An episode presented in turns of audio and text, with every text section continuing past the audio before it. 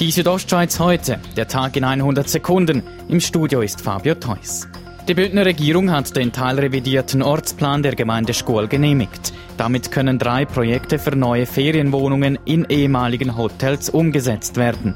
Für den Schkuler Gemeindepräsidenten Christian van Zun erfreulich. Jetzt haben wir wenigstens vom Gesetz her ist es einmal geregelt. Und jetzt kommt es dann darauf an, wie groß ist überhaupt Nachfrage für bewirtschaftete Wohnungen. Beim Waldschwimmbad in Thusis kann ein Übungsgelände für Velos und Mountainbikes entstehen. Die Thusner Stimmberechtigten haben der dafür notwendigen Teilrevision der Ortsplanung deutlich zugestimmt. Zu der geplanten Anlage sollen nebst dem Übungsgelände auch ein Gebäude für Material sowie ein erneuerter Grillplatz gehören. Kostenpunkt rund 200.000 Franken. Die zu Ende gehende Wintersaison in Graubünden sei überdurchschnittlich gut, sagt Martin Hug, Präsident des Verbandes der Bündner Bergbahnen gegenüber der Nachrichtenagentur Kisten SDA.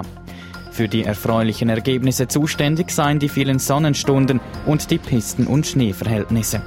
Auch bei den Bündner Hoteliers sei die Stimmung im Hoch, meint Ernst Wirsch, Präsident von Hotellerie Suisse Graubünden.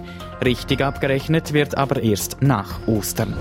Viele Freisinnige würden sich tatsächlich Sorgen machen um das Klima. Dieser Ansicht ist die FDP-Parteipräsidentin Petra Gössi. Ich bin viel mit der Frage konfrontiert worden, hey, könnt ihr Klimapolitik, die Umweltpolitik, könnt ihr das nicht wieder für mehr ins Zentrum stellen? Die Sorgen der FDP um das Klima haben mit der aktuellen grünen Welle in der Schweizer Politik aber nichts zu tun, betont Gössi. Die Südostschweiz heute, der Tag in 100 Sekunden, auch als Podcast erhältlich.